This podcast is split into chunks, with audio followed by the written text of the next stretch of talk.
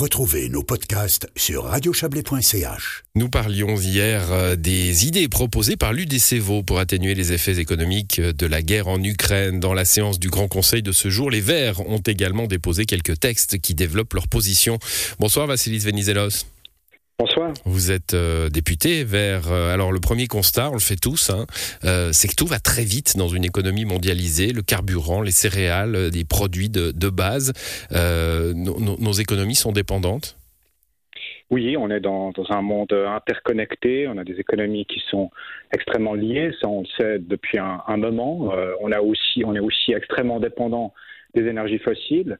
Euh, or, euh, la Suisse, comme euh, toute une série d'États européens et d'États dans le monde, s'est engagée à réduire sa dépendance aux énergies fossiles. C'est ce que souhaitent les Verts depuis pas mal d'années, mmh. depuis plusieurs décennies maintenant. Et on voit aujourd'hui que cette dépendance énergétique, malheureusement, met de nombreuses familles et de nombreuses entreprises dans la difficulté compte tenu de, l'augmentation du prix du carburant, mais aussi de l'électricité. alors, sur, sur le prix des aliments, des produits alimentaires, on ne le sent pas tout à fait encore dans, le panier, mais euh, il est clair que les agriculteurs, eux, les, les agricultrices sont, sont, elles et eux, confrontés euh, déjà à une augmentation euh, des, mmh. des, matières premières et à des difficultés. Ils sont mis sous pression, raison pour laquelle il faut effectivement, au-delà des objectifs à long terme, venir avec des solutions à court terme. Oui, c'est, alors vous, vous y êtes, le monde politique en général, les Verts en particulier, depuis, depuis un certain temps sur ces questions de dépendance, mais je pense dans le grand public, beaucoup de gens, alors il y a eu les masques Covid, hein, on s'est rendu compte que sans la Chine, on n'avait pas de masque. Bon, après, ça, s'est un peu accéléré, mais il y a eu tout à coup cette prise de conscience euh, que dans une économie mondialisée, bah, tout pouvait s'arrêter très très vite. Oui, absolument. Et puis en matière, en matière d'énergie, eh on connaît les solutions pour euh, renforcer notre, notre autonomie énergétique pour euh, réduire euh, les, les, impacts que l'on peut subir aujourd'hui avec cette guerre. Et en matière alimentaire aussi, euh, on a, on a des solutions pour, pour réduire notre, notre, dépendance notamment aux énergies fossiles qui ont un rôle très important dans la production d'engrais notamment, mais aussi dans, dans, dans, la production agricole de façon générale. Donc c'est clairement une transition euh, écologique globale qu'il faut opérer pour euh, réduire notre dépendance euh, aux énergies fossiles de façon générale, ce qui nous permettra de, renforcer notre autonomie énergétique, mais aussi notre sécurité alimentaire. Alors justement, alimentation et mobilité, enfin énergie, hein, du coup, c'est sur les deux axes d'intervention des Verts aujourd'hui au Parlement cantonal vaudois. pour ce qui concerne l'alimentation, c'est votre question au Conseil d'État, Vassilis Venizelos. Vous relevez dans nos fermes suisses vaudoises une, dépendance à du soja ukrainien, à des produits russes? Oui, oui. Alors bon, bah, on est, évidemment dépendant des énergies fossiles russes, euh, ukrainiennes, du, gaz russe qui intervient euh, notamment dans, la production d'engrais, dans la production d'engrais azotés. Euh, c'est environ 20% des, des, volumes importés sur le territoire suisse qui viennent d'Ukraine et de Russie. Euh, on est aussi évidemment dépendant d'engrais azotés qui sont produits sur d'autres territoires, mmh. comme, comme l'Allemagne ou les Pays-Bas. mais à chaque fois, ces, ces engrais azotés sont dépendants du gaz russe, sont produits avec le gaz russe. Euh, on peut donc anticiper une, pénurie, une difficulté d'accéder à ces engrais azotés. Il y aura probablement une augmentation euh, des prix euh, à très court terme de, ces engrais azotés. Il faudra trouver des solutions pour continuer à faire fonctionner nos, poulaillers et nos porcheries. comment on peut aider les... à moyen long terme. Les agriculteurs, hein oui, alors je pense qu'il va, il va falloir effectivement envisager des, soutiens directs, des aides directes pour euh, permettre à ces agriculteurs de, continuer à produire. Euh, on va pas, on va pas laisser mourir les poules dans les poulaillers euh, du jour au lendemain sans, trouver de solution. Alors il y aura un problème d'approvisionnement, mais j'ose espérer que la Confédération, avec les réserves stratégiques, euh, s'occupe aussi de la question et puis viendra avec des solutions concrètes. Mais il y aura aussi un problème économique. Et là, je pense que c'est aussi le rôle des cantons et pas seulement de la Confédération de venir en soutien et en appui des familles paysannes pour, euh, pour leur permettre euh, euh, de continuer à produire, au-delà de, l'accès aux engrais azotés. Et puis évidemment, sur, sur le long terme, ben, ça, rappelle la nécessité de, de s'affranchir et puis de, se libérer de ces engrais azotés. Alors, il y a d'autres types d'engrais qui, peuvent être utilisés, des, engrais animaux. Il y a aussi un, un fort gaspillage qui est fait de, de, ces différents engrais azotés. Là, peut-être qu'on peut optimiser l'utilisation de ces engrais azotés, mais de façon générale, il y a toute une série de types de production agricole agricoles qui, qui n'ont pas besoin de ces engrais azotés. Peut-être qu'on devrait s'orienter et favoriser ce, ce, type de production agricole. Je pense notamment euh, à l'agriculture biologique mmh. euh, qui n'a pas besoin d'engrais azotés et qui, qui s'affranchit complètement de ce problème. Ouais, vous avez bien séparé euh, la, la, Confédération et les cantons. Hein. C'est évidemment euh, raisonnable. La Confédération a, a, a la main sur, euh, sur beaucoup de mesures sur la politique alimentaire, sur la politique énergétique aussi, puisqu'on parlait d'énergie.